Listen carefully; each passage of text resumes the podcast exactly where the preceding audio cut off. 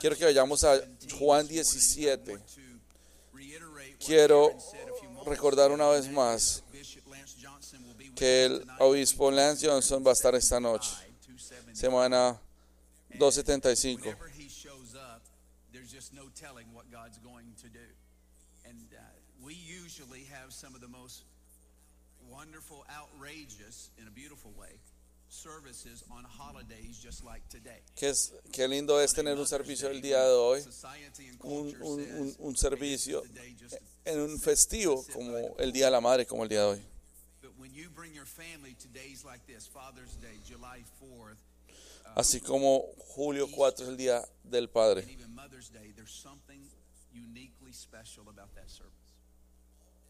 On all days, wouldn't it be precious for God to touch a family on Mother's Day? Qué lindo saber que su madre recibe algo el día de su madre. Juan 17 dice algo bien fuerte y lo siento en mi espíritu. Quiero compartir con usted cómo orar por sus hijos. Algunos de nosotros no somos padres, pero podemos orar con estos principios eh, para saber cómo orar por nuestros hermanos, por nuestros padres, por nuestros to prepare your heart for this instruction. Hermanos. Cómo orar por una persona importante en nuestras vidas. Cómo orar por nuestros hijos. En esta, esta mañana cuando yo me levanté, yo escuché que el Señor me decía, Juan 17, me decía, Todd, quiero que vayas a tu oficina y que leas Juan 17. I had already Yo ya tenía una dirección y sabía que iba a predicar, "I want pero él decía, yo quiero que aprendas algo de Juan 17, for porque en Juan John 17 Jesus Jesús oró por sus discípulos. él dice, "I want quiero que pon tus ojos, que pongas tus 17 ojos y veas cómo- for those that were close como to him." Jesús oró por ellos. In this particular text in John 17, En este texto particular, nearly 40 times, or perhaps right over 40 times, Jesus references his Jesús referenció a sus discípulos en oración en esta conversación. So I want to talk about that. Yo quiero hablar de esto por un momento. Juan 17, 1. Jesus spoke these words, lifted up his eyes to heaven and said, Father, Jesús. Hablo estas palabras. Padre, ha llegado la hora, glorifica a tu Hijo para que tu Hijo te glorifique a ti, ya que le has conferido autoridad sobre todo mortal para que les conceda vida eterna a todos los que le has dado. Y esta es la vida eterna, que te conozcan a ti, el único, eh, subraye único, Dios verdadero, y a Jesucristo, a quien tú has enviado. Yo te he glorificado en la tierra y he llevado a cabo la obra que me encomendaste. Y ahora, Padre, glorifícame en tu presencia. Yo quiero subrayar algo importante, en algo, algo importante para, para que usted sepa para sus hijos. El, el principal padre es Jesús. Y fue- fue el padre para estos discípulos. Ellos peleaban, y los discípulos peleaban, decían que quién iba a estar primero, se quejaban, Jesús los tenía que castigar a veces, reprenderlos. Algunos han estado operando con un espíritu. A veces usted quiere asesinar a cualquiera. Él quería a veces, a veces a uno le dijo que era el hijo del diablo, a Pedro, por un momento, comentario que él hizo. Así que él tenía conflicto y a veces tenemos conflicto en nuestro círculo. Pero cuando vino los últimos días, cuando vinieron los últimos días, él oró por ellos y él los mencionó 40 veces. Quiero que preste mucha atención al versículo 3. Y esta es la vida eterna. El versículo 2.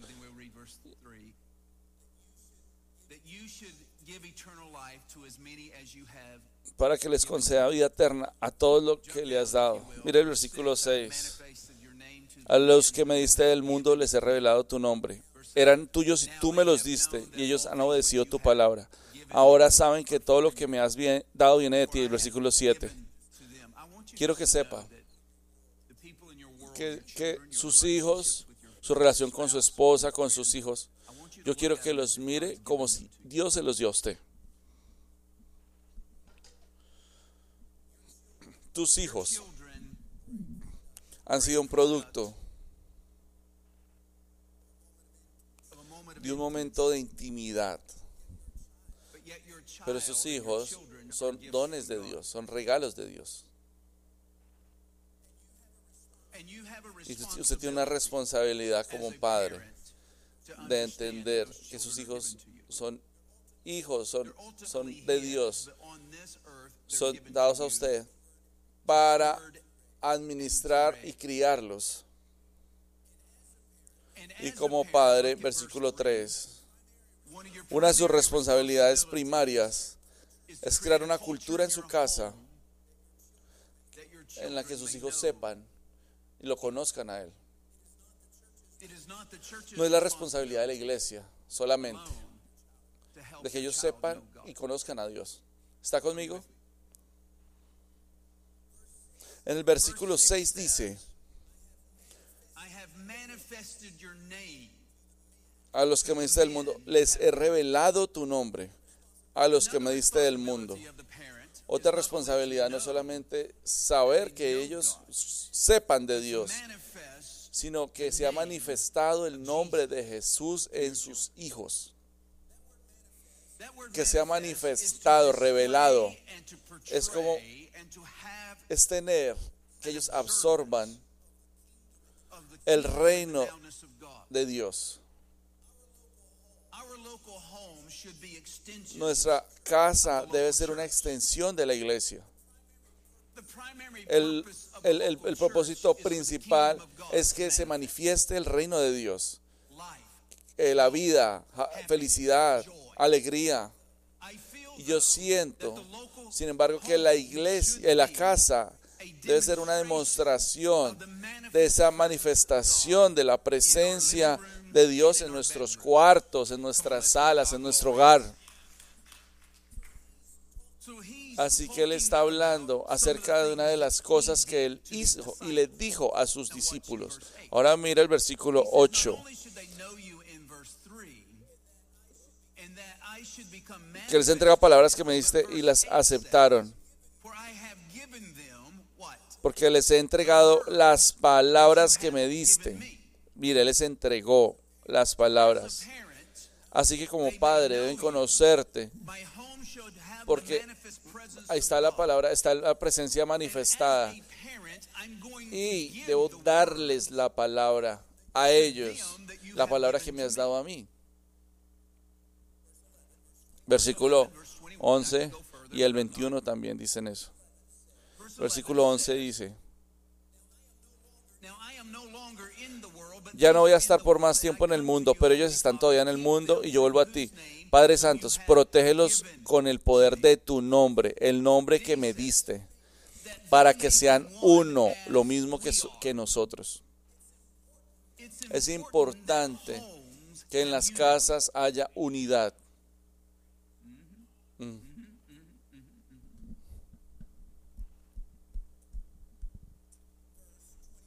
Versículo 21. Para que todos sean uno. Así es como. Jesús está orando. Vas a modelar la unidad en tu casa. Yo sé que hay peleas, hay desacuerdos. Yo sé que hay momentos en lo que en la que las cosas están difíciles, pero yo le digo, una persona necesita crecer en un lugar donde él sepa que la madre y el padre están en unidad. Si hay mal genio, ira, los, los hijos van a volverse iracundos. Si hay manipulación, los hijos van a ver eso y van a ver eso como una cosa normal y se van a volver manipuladores. Si ellos ven, si ellos escuchan vulgaridades en la casa, ellos van a ser vulgar, vulgares, incluso si los castiga. por decir ciertas palabras. Pero si lo escuchan a usted como su cabeza,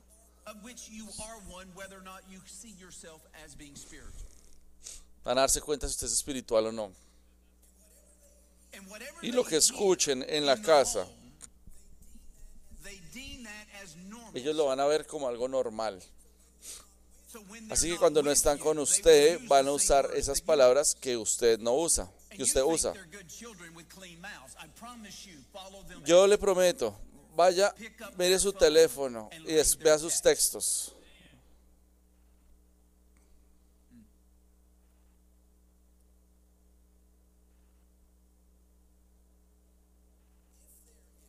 Si hay infidelidad, trampa, ellos van a crecer para hacer, eh, para, para traicionar a sus, sus parejas. Si hay infidelidad en el, si hay, infidelidad, van a hacer ellos lo mismo. Los hijos hacen lo que sus padres hacen. Si hay violencia en la casa, sus hijos van a volverse violentos. Si una esposa golpea a su esposo, le da una cachetada y él se lo revuelve una cachetada, ellos van a ver, oh, así es como manejas el conflicto. Así que Jesús está exponiendo en este texto diciendo, "Lord, you've given me 12 children. Señor, tú me has dado 12 hijos, estos 12 hombres, quiero que te conozcan. Me los has dado a mí, quiero que sea manifestada mi presencia en su vida, tu reino, tu, la unidad. Voy a darles tu palabra, versículo 18. I'm just- Yo solo estoy yendo por el texto. Como "As tú me enviaste al mundo, yo los envío también al mundo. Padres deben entender que sus hijos son un regalo para usted y que es importante escuchar de Dios. Como necesitan que usted los prepare para, unas, para una tarea. Voy a decirlo nuevamente. Sus hijos son un regalo de Dios. Y yo los voy a animar a decirles, Dios, ayúdalos, ayúdame a prepararlos a ellos para una tarea, para la tarea que tú tienes para ellos. Porque vamos a presionar. Oh, oh, vas a ser un astronauta, oh, o vas fireman, a ser un bombero, vas a ser un maestro o un abogado. Todo esto es muy, muy bueno. Pero usted estar, de pronto está poniendo algo dentro de ellos que de pronto ellos no van a recibir alguna algo de eso de Dios, alguna tarea de Dios. Yo les digo que Dios va a hablarme a mí. Él me ha hablado para de esos hijos, que me ha dado. pero si yo busco su rostro, oh este hijo, el primero está hecho para- para-. Tú me has dado una responsabilidad para mantenerlo afuera de los as problemas. Ayúdame a darle toda la información que él necesita para guiarlo en la dirección o en el camino en el que tú quieres que ellos sean. Por ejemplo, si yo le digo quiero que sea un jugador de fútbol profesional o un, o un jugador de fútbol o un jugador de básquetbol profesional y Dios dice, yo tengo una diferente tarea para él. Yo creo que el Señor le va a ayudar. Si tú le pides, y no le estoy diciendo que no jueguen, no jueguen fútbol, no le estoy diciendo que no tengan, que no jueguen deportes, pero algunos de nosotros ponemos todos nuestros huevos en una sola canasta. to be a Fortune 500 Él va a ser uno, un, va a ser un emprendedor y, va a emplear a miles de empleados y él va a ser un empresario. Y usted está poniendo eso. Pero todo lo que él quiere hacer de pronto ahorita es jugar con carros y mirar pronto el, el, el, el, eh, motor. Y a él le gusta arreglar las cosas. Él no tiene no interés en liderar miles de empleados. Pero él tiene otros intereses. Uh, Y Dios le va a hablar a usted como padre. ¿A qué dirección él puede irse? Y usted puede tener todos tipos de intereses. Pero hay cosas que el Señor le dice, yo necesito que lo prepares para esto. Si escucha lo que estoy diciendo, tiene sentido lo que le estoy diciendo. Yo siento por el Espíritu que el Señor quiere hablarnos a nosotros claramente acerca de la vida de nuestros hijos. Yo escuché esta historia antes. En, en Luisiana, cuando ellos tenían cuatro y dos años, yo estaba lejos de casa. Yo estaba orando por ellos. Estoy en un cuarto de hotel. Y yo le pido al Señor, Dios, tú me muestras las diferencias de mis hijos. Porque cada hijo necesita ser criado diferente. Los fundamentos son los mismos, las convicciones, los valores. Pero no puede, no, puede permitir que un hijo salga, se salga con la suya y el otro no. Pero todas las personalidades de los niños son diferentes, tienen diferentes deseos, diferentes habilidades. Uno es extrovertido, otro introvertido. Entonces, uno puede encantarle los videojuegos, el otro de pronto no. ¿Cómo disciplina a este hijo y cómo disciplina a este otro hijo? Si son diferentes, sabiendo que el fundamento es el mismo. Yo dije, Señor, tú me mostrarías. Y por tres minutos. Y yo, eso es lo que yo necesito saber. Yo no necesito saber todos los detalles. Pero ayúdame, Señor. Y Él me habló acerca de ellos. Y Él me dijo, aquí está esto, aquí está esto otro. Así que durante los momentos difíciles, y ustedes saben lo que le estoy diciendo, que a veces yo no sé por qué la embarré, que fallé, Señor. No están actuando como yo, están actuando como el otro padre de la familia, como el otro lado de la familia. ¿Cómo puedo arreglar esto? Estoy molestando. y usted está sentado allá y usted dice, ¿qué hago, Señor? Yo me, yo me he anclado a ese momento. Todo esto es lo que pasa aquí, esto es lo que pasa acá. Eso fue lo que el Señor me dijo. Y yo nunca volví a escuchar nada de Dios acerca de eso, porque eso era todo lo que yo necesitaba. Así que Él me dio suficiente información para que cuando ellos se pusieran difíciles, yo tenía una promesa. Y cuando ellos, cuando se ponía raro también, y Señor, tú dijiste esto. Tú dijiste que yo tenía esto. yo, de todos los lugares en Luisiana, me acuerdo que me dijiste esto. Y yo volví a mi casa y le dije a Karen. Así que padres, déjenme animarlo. Bisabuelos, si usted es un padre soltero, si usted tiene hijos adoptados, oh, qué bendición es los hijos adoptados. Si usted ha adoptado a un niño, la, la gloria a Dios por usted si lo ha hecho. Pregúntele a Dios, porque usted es su socio en esto.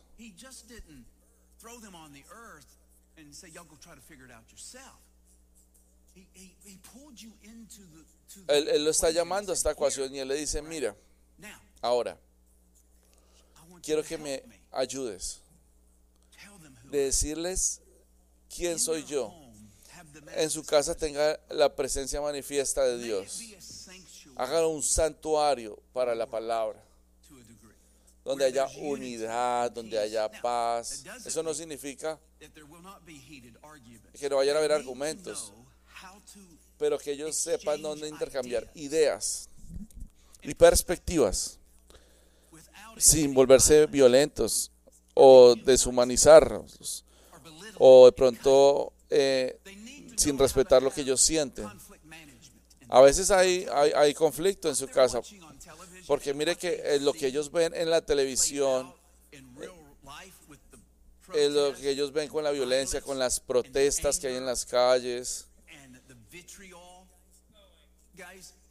La gente se está, la gente se está eh, matando, se están disparando la gente se pelea en los metros y se vuelven violentos porque no les dan una silla en un metro.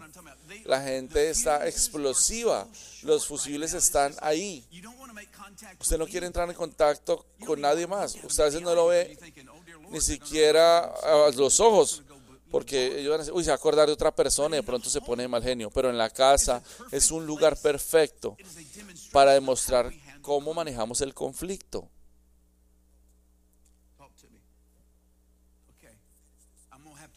Yo voy a terminar esto el miércoles. 26. Versículo 26.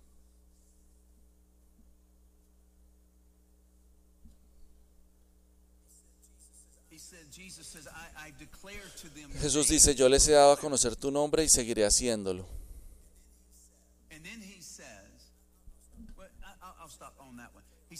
Yo les ha- he dado a conocer tu nombre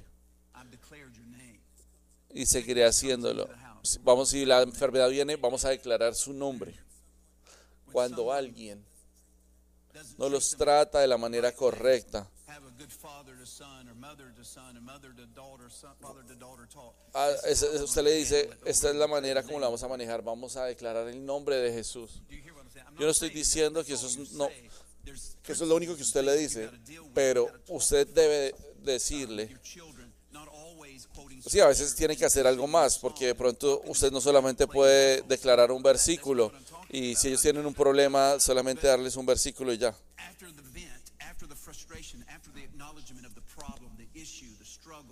Eh, vamos a anclaros en la palabra. Yo siento todas sus emociones, house. sus ansi- la ansiedad en su casa. Eso es lo que vamos a hacer. La palabra dice. La palabra dice.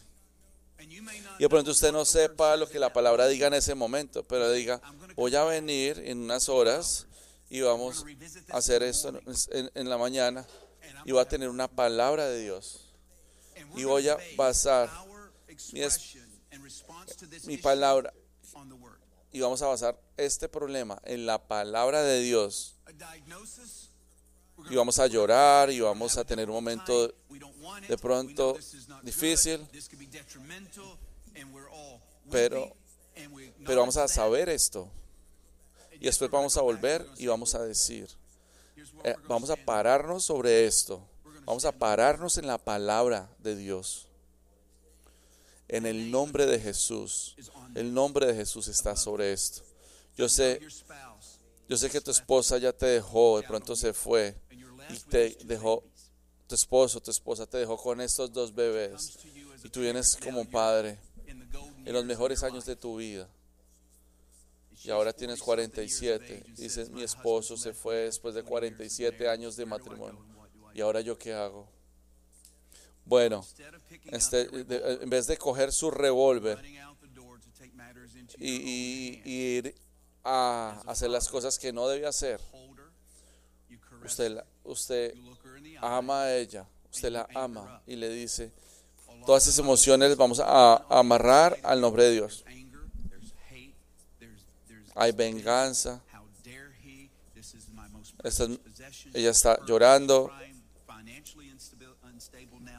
hay momentos difíciles,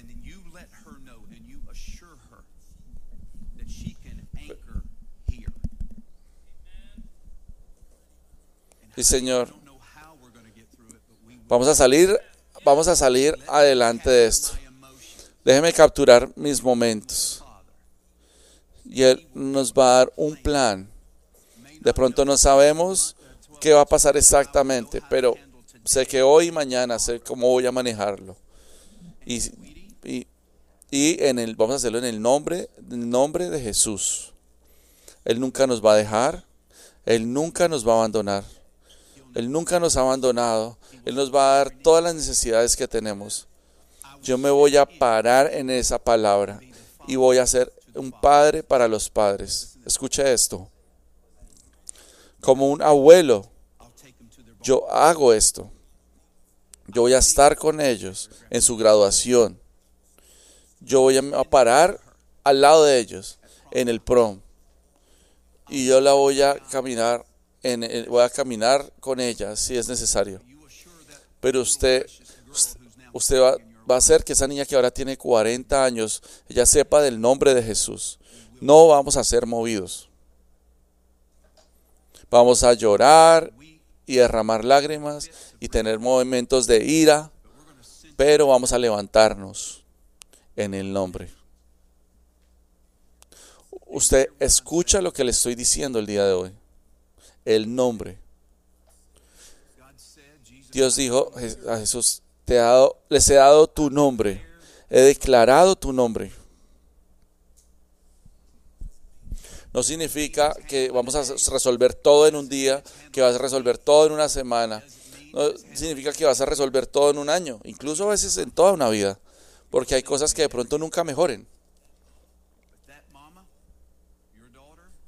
Pero esa mamá, su hija y esos nietos van a ver unidad, estabilidad, van a ver confianza, fidelidad, integridad, carácter.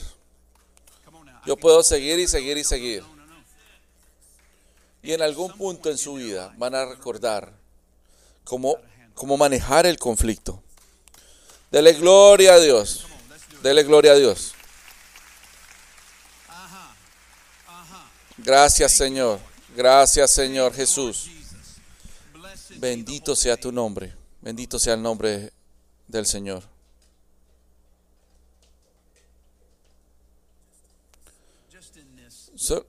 Así que en este mismo texto hay cosas que, que, usted mire que Jesús vio en este, en este, en este texto. Algunos tienen cosas ya listas para hacer. Aquí es como Jesús oró. Versículo 3, que te conozcan. Que te conozcan a ti, dice el 3. El versículo 11, el nombre que tú me diste, el nombre que me diste. Ya no voy a estar por más tiempo en el mundo, pero ellos están todavía en el mundo y yo vuelvo a ti.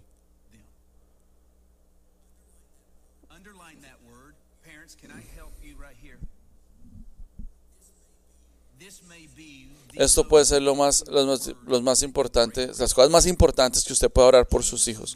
Jesús los va a dejar en su carne y en sus huesos.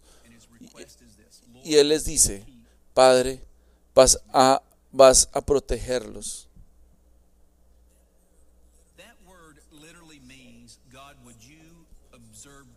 Literalmente significa pues absorberlos de cerca y protegerlos.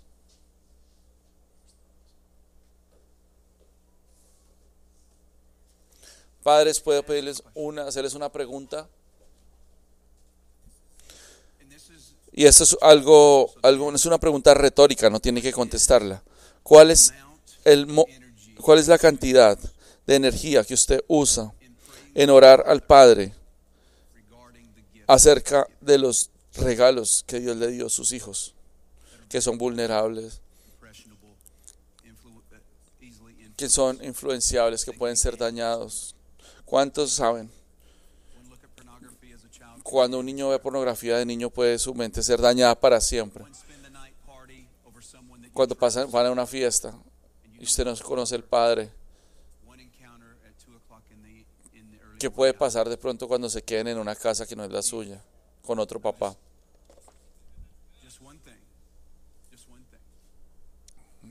Una noche, mami, puede ir a una fiesta. Así que los padres van a estar allá y de pronto, de pronto forman su primer, o van su primera vez con algún, o, o toman su primera bebida. Estas cosas pasan.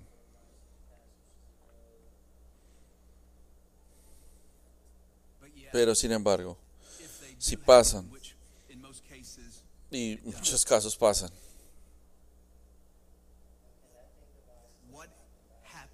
¿Qué pasa después de eso?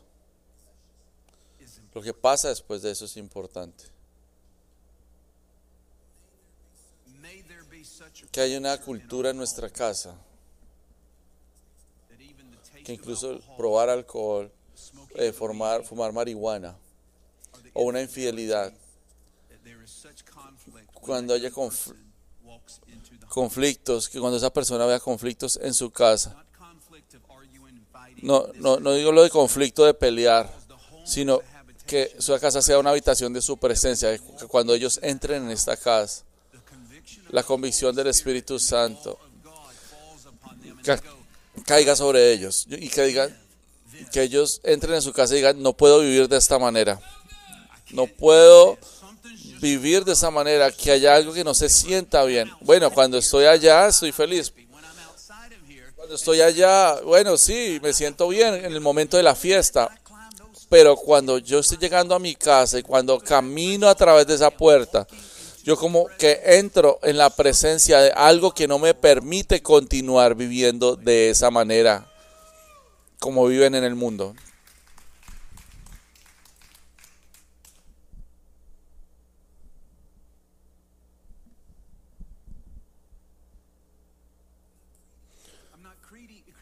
Yo no estoy creando para usted el mundo perfecto, porque no hay un mundo perfecto, no hay un hogar perfecto, ni un lugar perfecto, ni un ambiente perfecto. Y todos vamos a cometer errores en nuestra casa. Pero estoy hablándole en general de la consistencia. Y no siempre que ellos vienen acá, ellos, ellos reciben discernimiento. Algunas veces, la cosa más efectiva que usted puede hacer es mirarlos a los ojos y no decirles nada. El silencio a veces mata.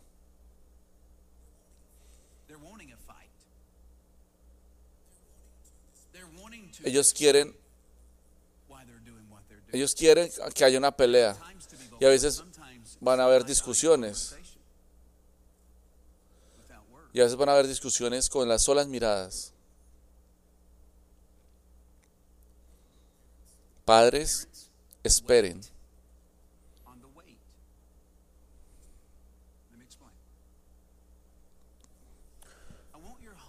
Yo quiero que su hogar sea lleno con la de la gloria de Dios, no un lugar perfecto.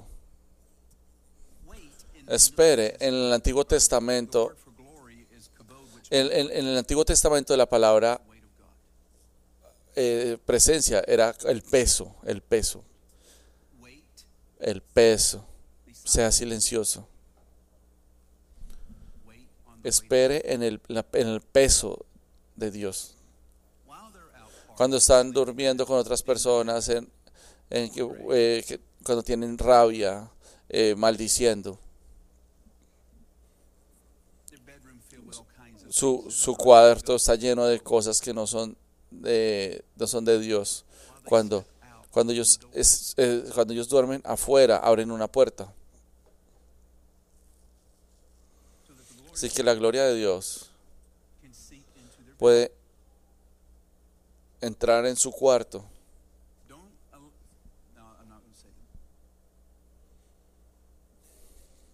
Ese cuarto es más suyo que de ellos.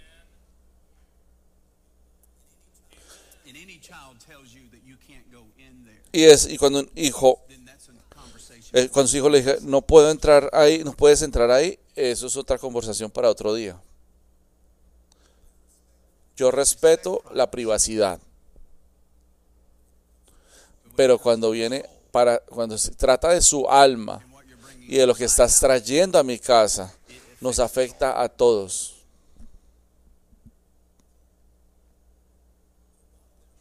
Así que mientras que ellos se han ido,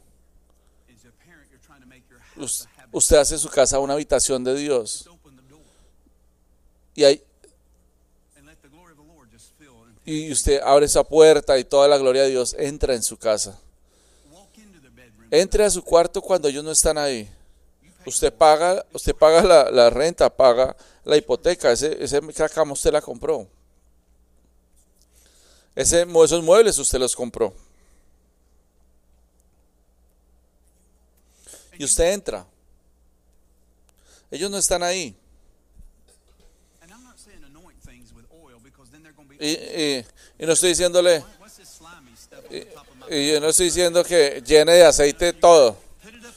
Si, si, si va a empezar a poner aceite, ungir con aceite y no ponga aceite en la puerta donde más se ve en la cama, en la parte de encima, hágalo por debajo, porque sus hijos van a decir qué es esto que está pasando. Sea, sea, into sea inteligente con eso, algo disimulado. Entre su cuarto y espere. Espere. Porque el Padre los ama.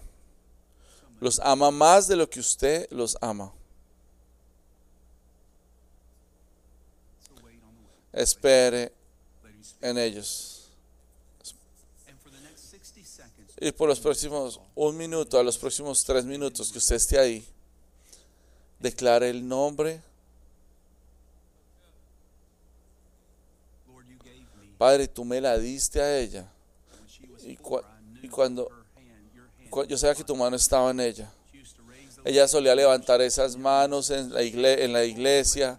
Ella, ella estaba en los estudios bíblicos. Pero Señor, ahora está en un lugar, lugar difícil. Esto es un capítulo, es simplemente eso. Es un momento que va a pasar.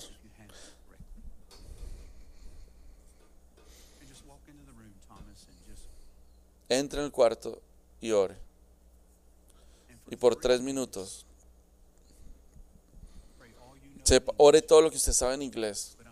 Pero prefiero que ore en lenguas. Porque cuando usted ora en inglés, usted va a pensar en todas las cosas que están mal. Cuando ha empezado a orar por alguien, a veces le da mal genio. Y usted a veces se olvida de estar orando y empieza a, después empieza a sacar su esfuerzo y empiezas a anotar todas las cosas, limpiar el cuarto, aspirar. Hay chitos debajo de la mesa. ¿Cuántos están estos chitos acá? Oh, ahí están mis pantalones. Eso es lo que pasa.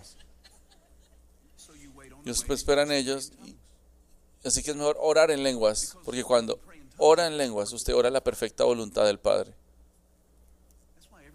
Es por eso que todo padre necesita ser bautizado con la presencia del Espíritu Santo.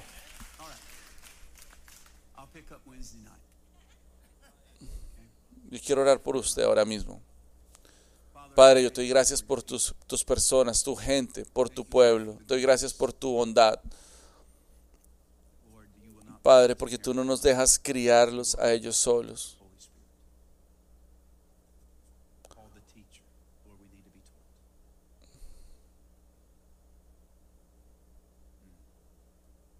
Te bendecimos, Señor. Te doy gracias, Señor. Anima a estos padres y a estas madres. Así, ellos no son una falla, ellos no han fallado. Bendícelos, empodéralos. Yo llamo a todo hijo pródigo que vuelva a casa. Todo hijo que se ha echado para atrás, que vuelva. Yo oro, Señor, para que ellos vuelvan. Hoy mismo, esta misma noche, por tu llamado en sus vidas, que ellos nunca te dejen, nunca te se olviden de ti. Yo me paro.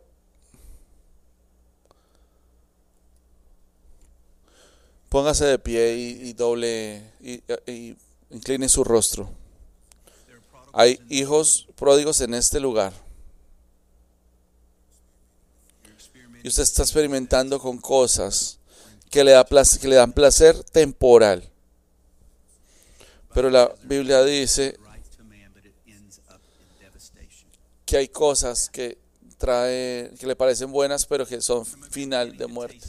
Algunos han incluso experimentado ese, ese sabor de muerte, de devastación, de, y ahora tiene ahora una cantidad de circunstancias delante suyo. Dios le da la, la- la- la gracia para volver a Él si se arrepiente. El pródigo. Que volvió a, volvió otra vez, nunca volvió a ser el mismo de antes. El padre, la Biblia dice que, que, él estaba ya cansado. Su, es- su vida está ahora marcándolo y usted nunca va a ver la vida de la misma manera. Pero vuelve a casa hoy. Te, te alejaste, te dejaste tus vestiduras botadas, dejaste tus zapatos botados y pensaste que era mejor hacerlo en algún otro lado.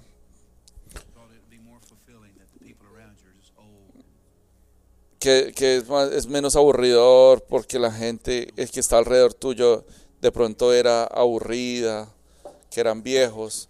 Ya tuviste tu diversión, pero ahora estás en un lugar de barro. Ponte esos zapatos nuevamente. Hay una vestidura para ti y hay un anillo para ti.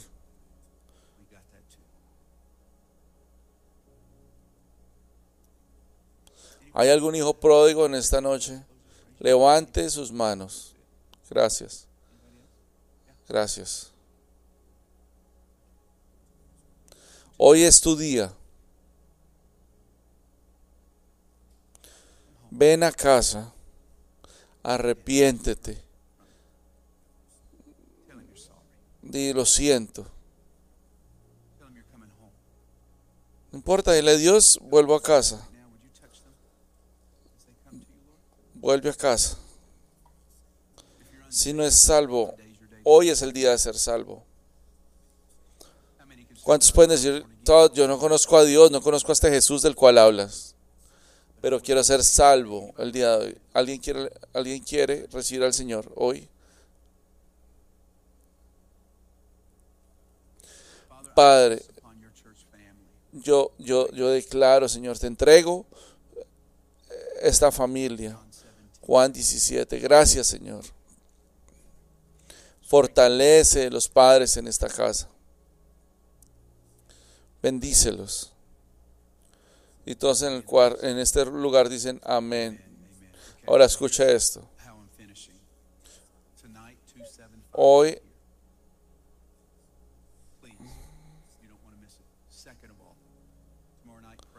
mañana hay oración y el miércoles voy a terminar lo que empezamos hoy. Voy a terminar esto acerca de... Y vamos a orar por cada padre el miércoles.